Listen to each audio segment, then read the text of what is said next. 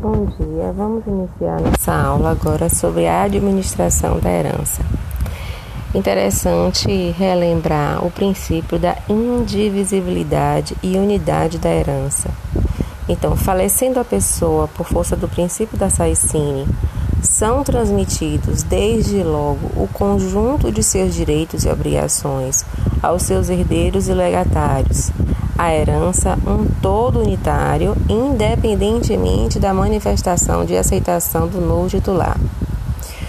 Aí eu pergunto a vocês: o que se transmite a partir da morte de alguém? Ora, transmitem-se os bens e as dívidas do falecido, todo o passivo e todo o ativo. Transmite-se também a obrigação de prestar alimentos aos herdeiros do devedor na forma do artigo 1694 do Código Civil de 2002.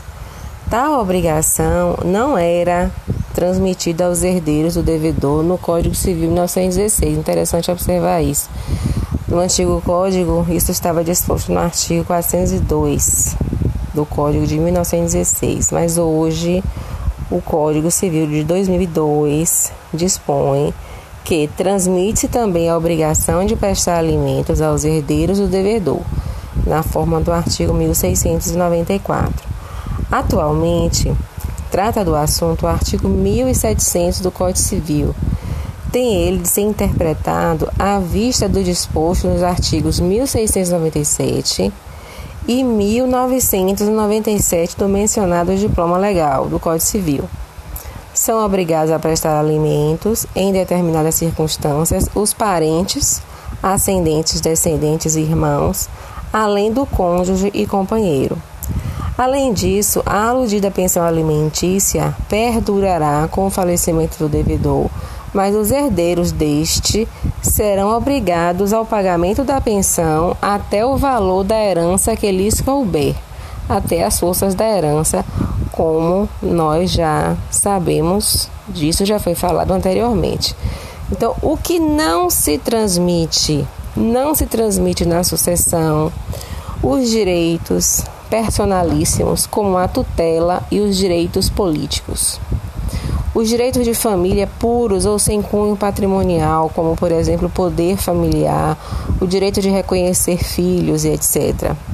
Algumas relações jurídicas patrimoniais ligadas à pessoa, tais como usufruto, que consta no artigo 1410, inciso 1, o uso, que consta no artigo 1412 e 1413, a habitação, o artigo 1414 a 1416, e o mandato, artigo 692, inciso 2 e também a pensão alimentícia destinada ao filho do falecido devedor. A seguinte indagação é esta: a quem cabe administrar o conjunto dos bens? A titularidade da herança é de todos os herdeiros que recebem um direito indivisível em regime de condomínio.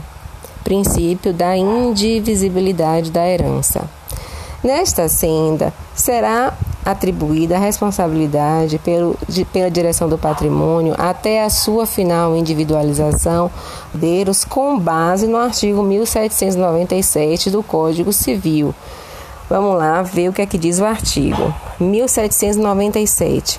Até o compromisso do inventariante, a administração da herança caberá sucessivamente, inciso 1, ao cônjuge ou companheiro se com o outro convivia ao tempo da abertura da sucessão. Inciso 2. Ao herdeiro que estiver na posse e administração dos bens, e se houver mais de um nessas condições, ao mais velho. Inciso 3. Ao testamenteiro. Inciso 4. A pessoa de confiança do juiz, na falta ou escusa das indicadas nos incisos antecedentes, ou quando tiverem de ser afastadas por motivo grave levado ao conhecimento do juiz. Para fins processuais, o patrimônio do falecido considerado, é considerado uma massa patrimonial indivisível de titularidade conjunta de todos os herdeiros. Passa a ser chamado então de espólio. Então, o espólio é uma massa patrimonial indivisível, ente despersonalizado, a quem a lei concedeu capacidade postulatória na forma do artigo 75 do novo Código Civil, Processo Civil, desculpe, de 2015, novo CPC de 2015. Desta maneira, o espólio, por meio do inventariante, pode propor ação em juízo, bem como ser réu. Então, repetindo, para fins processuais, o patrimônio do falecido é considerado uma massa patrimonial indivisível de titularidade conjunta de todos os herdeiros. Passa a ser chamada de espólio, ente este despersonalizado a quem a lei concedeu capacidade postulatória na forma do artigo 75 do novo Código de Processo Civil de 2015. A nomeação do inventariante se dá após a abertura do inventário, cabendo a ele a obrigação de administrar o patrimônio do falecido, proteger e promover atos de defesa do espólio, sob pena de responsabilidade civil subjetiva. Agora vamos para um ponto bem interessante. Vocês sabem distinguir meação de herança? Qual a diferença entre meação e herança? Meação decorre do direito de família, gente, e se refere à divisão dos bens comuns, dependendo do regime de bens adotado no casamento. Herança, por outro lado, a sucessão ocorre sobre os bens deixados pelo falecido, sendo deferida a transmissão causa mortes. Então, assim, excluída a ameação ao patrimônio do falecido, que é a herança a ser dividida legalmente entre os herdeiros. Ok? Olá, queridos alunos. Vamos dar prosseguimento a partir de agora é, sobre nossa aula de dano ambiental, o dano ambiental e o regime jurídico das responsabilidades civil e administrativa. Um primeiro aspecto que devemos abordar no tocante ao dano ambiental é que não há norma que o conceitue explicitamente, ou melhor, a da Política Nacional do Meio Ambiente, que é a Lei 6938 de 81, atribuiu o significado que vem a ser alteração adversa das características do meio ambiente e a poluição. Degradação da qualidade ambiental resultante de atividade que, direta ou indiretamente, causa um resultado danoso à saúde e qualidade de vida, criem condições adversas às atividades sociais, prejudiquem, portanto, a biota. Porém, o dano ambiental não se limita à lesividade de bens naturais. Isso porque meio ambiente envolve também recursos artificiais e culturais, como nós já estudamos nas primeiras aulas né, do conceito acerca de meio ambiente, envolvendo o meio ambiente natural, o meio ambiente artificial, o meio ambiente cultural, o meio ambiente do trabalho. Além disso, nós já falamos também sobre o fato do legislador constituinte originário ter falado muito pouco acerca do que deveria ser meio ambiente, quando ele, no artigo 225, diz que seria bem de uso comum do povo. E nós, como somos é, operadores do direito, conhecemos que o bem de uso comum do povo é conceituado pelo legislador infraconstitucional como bem público e, e meio ambiente não pode ser considerado apenas bem público. Isso é apenas uma crítica acerca do fato da, do legislador constituinte ter se restringido a conceituar o meio ambiente dessa maneira, ok? Então, é, o dano ambiental manifesta-se de duas formas. Eles podem se manifestar coletivamente, dano ambiental propriamente dito, ou dano ecológico, ao atingir o patrimônio coletivo, caracteriza-se assim pela transindividualidade e indivisibilidade. Transindivid... Corrigindo, desculpe. eu falei certo, mas achei que tinha falado errado. Transindividualidade e indivisibilidade. E a segunda forma é a individual, individualmente, quando atinge o patrimônio pessoal de pessoas identificadas ou suas integridades morais. Então, o dano ambiental, ele pode ser atingido também é, nas questões morais, né? Então, material, é possível você ser ressarcido materialmente, é possível haver também é, a busca do dano, do dano moral e o mais importante de todos, que é a recuperação do dano, do dano ambiental, ou seja, a recuperação do meio ambiente que foi degradado ao status quo ante. No primeiro caso, não se fala em reparação civil, que quando nós iniciamos aqui, nós falamos das duas formas, não é? Do dano ambiental se manifestar a coletivamente, que é o dano ambiental propriamente dito, ou dano ecológico.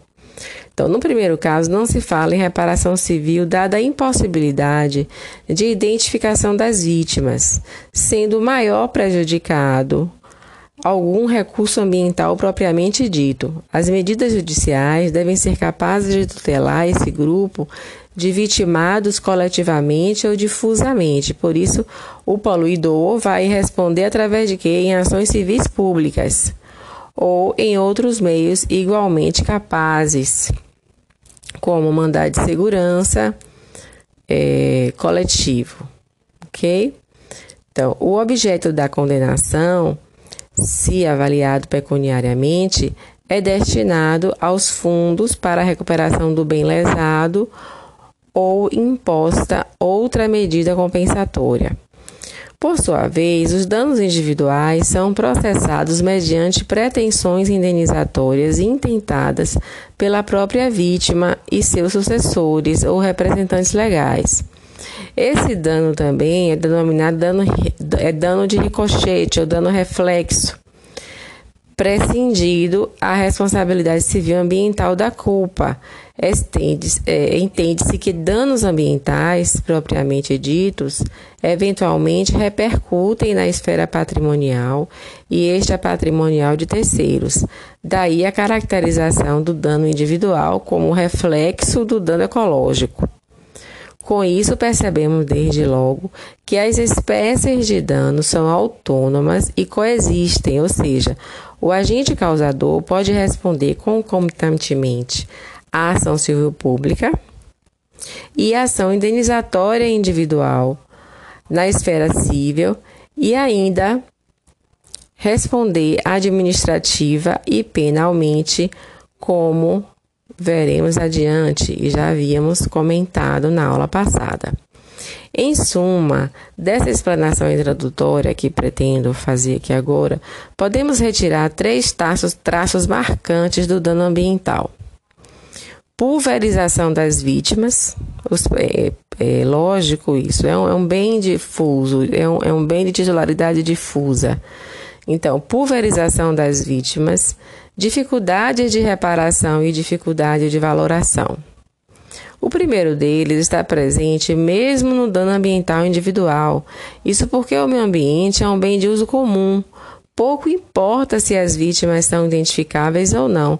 Assim, toda vez que há uma lesão ambiental à coletividade é ating... é que e a coletividade é atingida, compreendemos isso ao tomar o dano individual como um dano reflexo ou de ricochete, como eu falei anteriormente. Os outros dois traços são características da difusão das vítimas. A estrutura do meio ambiente, em razão da interligação dos, dos sistemas naturais, dificulta enormemente a percepção integral dos danos e, por isso, medidas indenizatórias e compensatórias tornam-se paliativas. Porque a, a verdade, o que se quer é a reparação íntegro, né? Que, que haja a, o restabelecimento daquele meio ambiente degradado. Quais são as formas de reparação? A forma ideal de reparação do dano ambiental é a reparação em espécie, ou seja, aquela reparação que visa é, recompor o meio ambiente ao status quo ante, o que ele antes era, né? Capaz de recompor o status quo anterior. E não sendo possível através da adoção de medida compensatória. Ambos visam recuperar o equilíbrio ecológico natural presente no sistema ambiental. Então, o ideal de reparação do dano é a busca da recomposição ao status quo ante, e não sendo possível, através da adoção de medida compensatória, ok? Ambos visam recuperar o equilíbrio ecológico natural presente no sistema ambiental. A restauração ecológica possibilita a reconstrução dos bens afetados, reprodução do mesmo habitat e no mesmo local do dano. A compensação substitui os bens lesados por outros equivalentes, mas tendo em vista a dificuldade em se obter resultado satisfatório, qual seja a obtenção da mesma diversidade biológica, essa medida deve ser implantada quando da impossibilidade de restauração natural e com autorização do órgão competente. Então, nós já falamos sobre isso, inclusive, que é praticamente impossível você restabelecer o meio ambiente ao estado em que ele era anteriormente, porque imaginemos a, a queimada de uma floresta, é, a quantidade de animais, a quantidade de, de plantas, enfim, ainda que se tenha é, é registrado que tinham ali mil pinheiros, vamos supor, mas não existia no, no, no ambiente dessa natureza apenas mil pés, mil pinheiros. Havia todo uma, uma, uma, um ecossistema que sobrevivia dali daquela, daquele meio ambiente. Então, é, a princípio, é muito difícil você considerar que isso seria possível. Na forma indenizatória, uma vez fracassada a recuperação in natura, pretende o legislador impor um custo ao poluidor. Nesta seara, o princípio do poluidor-pagador incide diretamente não com o intuito de, de legitimar a poluição. É, o, todos sabem o que significa o princípio do poluidor-pagador.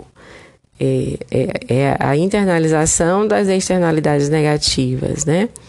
É, uma vez que você está ali a explorar os recursos naturais, tudo aquilo que você for utilizar, né, e que irá, de, certa, de certo modo, criar impacto na natureza, você deve buscar minimizar esse impacto o máximo possível. E você deve inserir no custo da sua produção isso aí. Então, é, mais uma vez configurado o dano, impõe ao agente causador o dever de repará-lo integralmente ou pelo menos tentar minimizar e sofrer com a punição, viés repressivo e preventivo do princípio. Nós falamos né, nas aulas passadas que, assim, fiz, eu fiz uma analogia com o controle de constitucionalidade no Brasil, que é o controle preventivo e o controle repressivo, não é? Das leis. Então, qual seria o controle preventivo das leis no Brasil para evitar que uma lei entre no mundo jurídico eivada de uma inconstitucionalidade. Poderíamos começar do próprio Poder Legislativo, né, através das comissões de Constituição e Justiça. É, é uma maneira de se evitar que um, que um projeto de lei continue e, e que seja votado e que, essa, e que se transforme em lei eivado de uma inconstitucionalidade.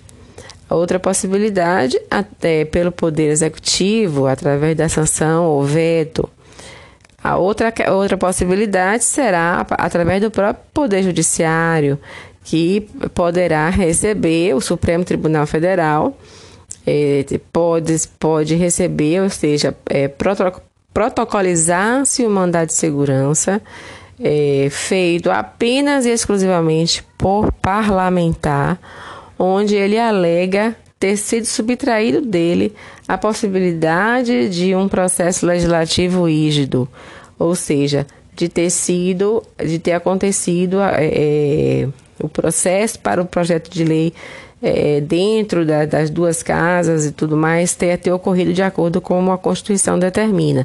Então, este seria o, o, o modo preventivo de evitar que uma lei é, entrasse no mundo jurídico eivada de uma inconstitucionalidade. Da mesma forma, no direito ambiental, a gente tem um meio preventivo de evitar o dano. Qual é o meio preventivo?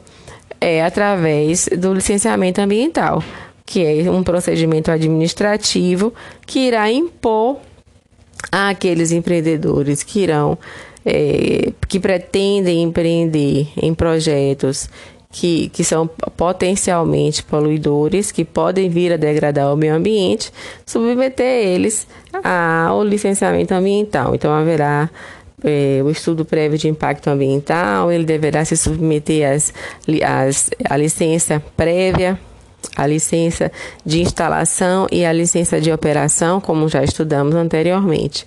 E essa fiscalização, que é típica do poder público, é, se expressa através do poder de polícia ambiental, ela é, é uma função preventiva do poder público, né?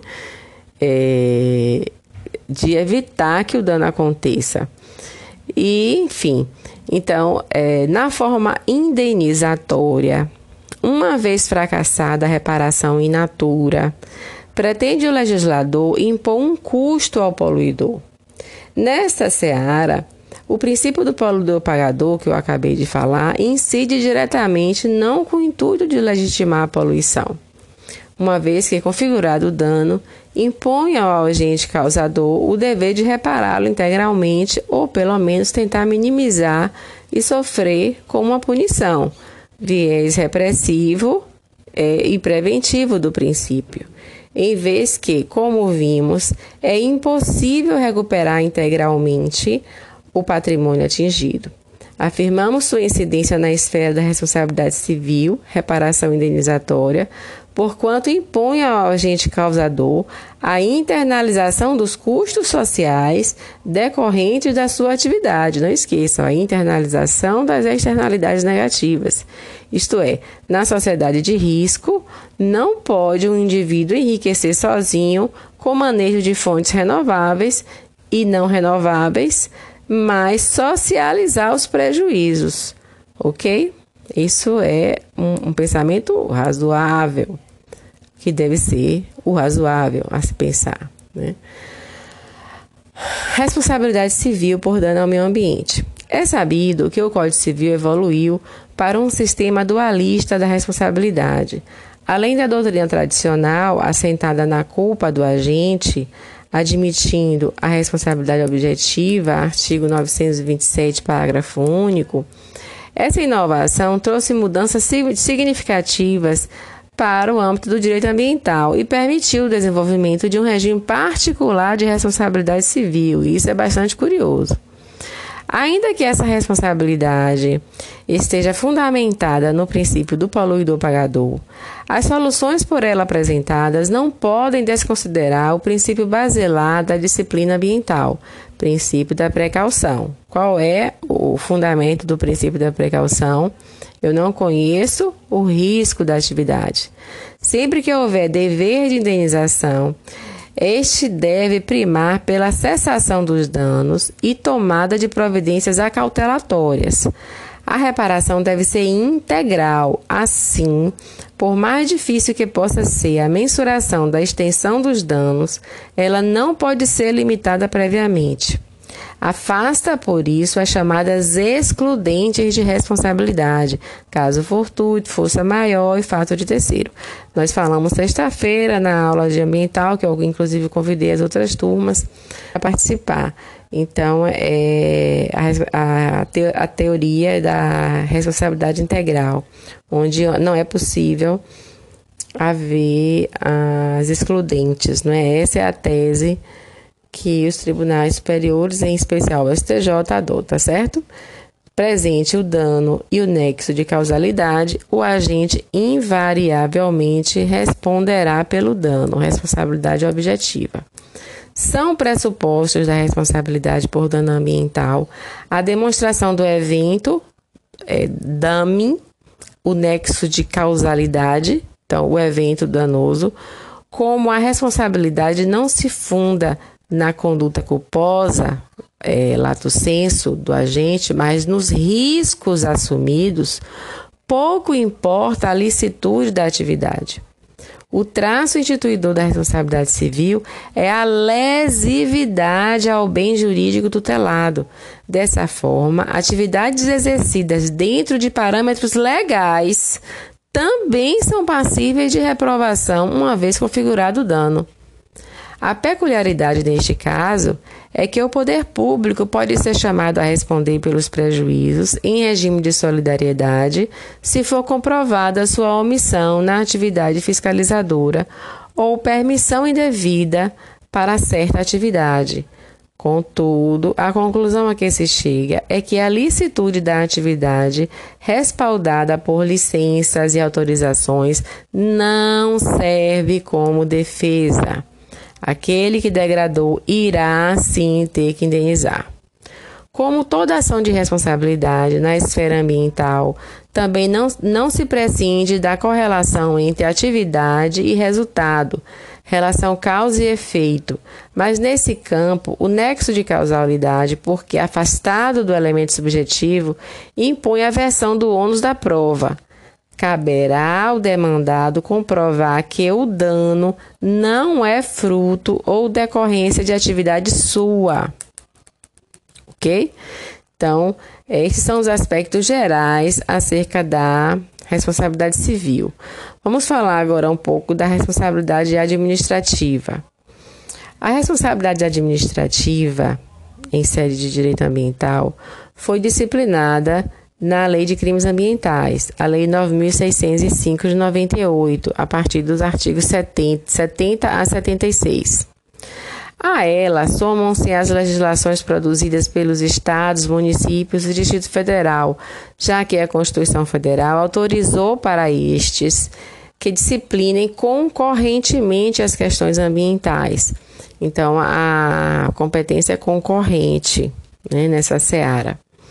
A responsabilidade administrativa é de cunho repressivo, semelhante à da esfera penal, porque expressão do poder de polícia do Estado. Ela diferencia-se daquelas quanto ao órgão competente para fixá-la. É de aplicação dos órgãos da administração pública, enquanto as sanções civis e penais dependem da fixação do Poder Judiciário. No regime das infrações administrativas, não podemos aproveitar automaticamente a teoria da responsabilidade objetiva, ainda que esta impere em grande medida, porque, particularmente na condenação ao pagamento de multa, exige-se do agente um agir culposo ou doloso. Além disso, a contrário senso do âmbito civil, é imprescindível para penalidades administrativas a ilicitude da conduta. O prejuízo pode não ser configurado, porém, para a autuação do infrator, a administração pública deve indicar qual foi o ilícito praticado. Em apertada síntese, sendo manifestação do poder de polícia administrativo, que visa principalmente prevenir danos, a tipificação em lei das infrações normalmente assume a forma de tipos abertos. Então, por outro lado, agindo dentro das normas legais de segurança e cumprindo os requisitos para licenciamento da atividade, o agente não pode ser autuado, ainda que da sua ação decorram alguns danos ao meio ambiente. Há de se observar que isso não invalidar, invalida as demandas civis, dada a autonomia existente entre as esferas administrativa, civil e penal. Não esqueçam que nós fizemos a leitura do artigo 225, parágrafo 3 da Constituição, onde vimos que o legislador constituinte originário traz a novidade de poder se penalizar a pessoa jurídica na área criminal acerca do dano ambiental e que essas essa tripla responsabilidade, ela, elas são autônomas, são independentes. em sendo necessária a ilicitude da conduta sobre ela, incidem as excludentes da responsabilidade. É, força maior, caso fortuito, tudo mais. Então, resumindo, lá na responsabilidade civil, eu uso a teoria do risco integral, ou seja, eu não aceito, eu não admito as excludentes. Aqui na, a responsabilidade lá é, é, é responsabilidade objetiva. Aqui na, responsa na, na responsabilidade administrativa, eu admito as excludentes. Eu admito a força maior. Por exemplo, a Lei 9.605 disciplina as espécies de sanções administrativas e prazo para defesa e recurso. Entre as sanções, merece destaque a multa, que foi minuciosamente disciplinada pelo Decreto 3.179 de 1999. Um aspecto que se sobressai é a possibilidade de suspender a exigibilidade da multa quando o infrator, mediante termos de compromisso, assume a responsabilidade de adotar providências específicas para a correção dos danos. Levado a cabo o compromisso, a multa é diminuída em 90% do valor atualizado. O destino da multa, seja ela cobrada integralmente ou com redução, é o repasse da totalidade dos valores obtidos ao Fundo Nacional do Meio Ambiente ou ao Fundo Naval, nos termos do artigo 73 da Lei de Crimes Ambientais, que é a Lei 9605. Isso nas esferas estadual, municipal ou distrital, os valores são revertidos aos fundos destes entes ok? Então, no direito ambiental, o que é que a gente precisa frisar? O dever de responder pela integralidade do dano pouco importa se o agente deu causa ou agiu culposamente, isso se tratando de responsabilidade civil. Isso porque o bem ambiental pertence a toda a coletividade, sendo imune a qualquer apropriação. Assim, seria descabido permitir que o agente poluidor respondesse apenas parcialmente pelos danos causados, impondo também à coletividade tal ônus. É certo que, em razão das características do dano ambiental, que, que é a pulverização das vítimas, né, a dificuldade de mensuração e reparação, porque quando há um dano ambiental, é, em princípio, o que, que você pode afirmar? É um dano contra a humanidade porque o direito ambiental é um direito difuso, um direito transindividual. Ele é meu, ele é seu, ele é de todos nós, ele é da coletividade, ele é de toda a humanidade, certo? Então, é certo que, em razão das características do dano ambiental, que é, que é a pulverização das vítimas, dificuldade de mensuração e reparação, a sociedade é sempre prejudicada mas isso apenas reforça a responsabilidade integral. Então, em sede de responsabilidade civil, eu vou aplicar a teoria do risco integral, onde eu não vou admitir excludentes, ok? Não vou admitir excludentes. Na esfera administrativa, a semelhante da, a, é diferente. É, os tribunais têm entendido pela responsabilidade subjetiva. Na responsabilidade civil, a regra é a responsabilidade objetiva para aquele que polui ou que degrada o meio ambiente.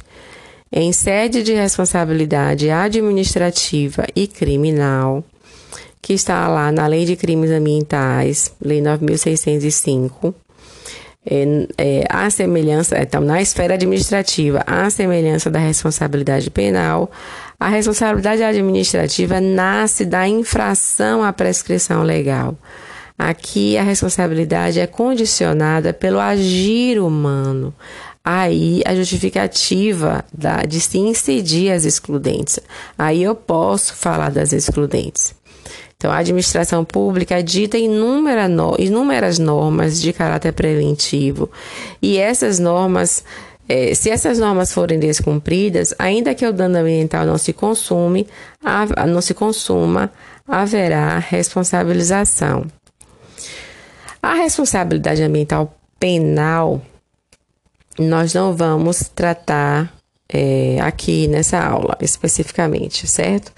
Vamos ainda estar tá falando da responsabilidade civil e administrativa, é, ressaltando os, os, aspectos mais importantes dessas duas primeiras, ok? É,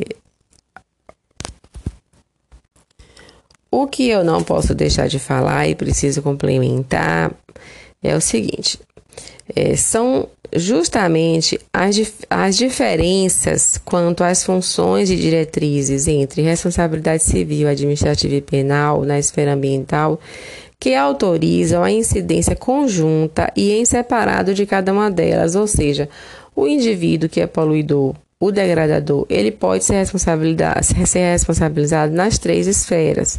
E não é, se pode falar em bis in no sistema de proteção ao meio ambiente, já que o objetivo da legislação ao instituir essas distintas esferas de responsabilização foi dar a máxima proteção aos bem como instituir regras para a prevenção, portanto, dentro da principiologia do direito ambiental, é, existir a sintonia entre responsabilidade civil e o princípio do poluidor pagador, assim como na esfera administrativa, a responsabilidade caminha lado a lado com o princípio da precaução, ambas valorizando um bem que pertence a toda a coletividade e às gerações é, futuras, né? Gerações presentes, atuais e futuras.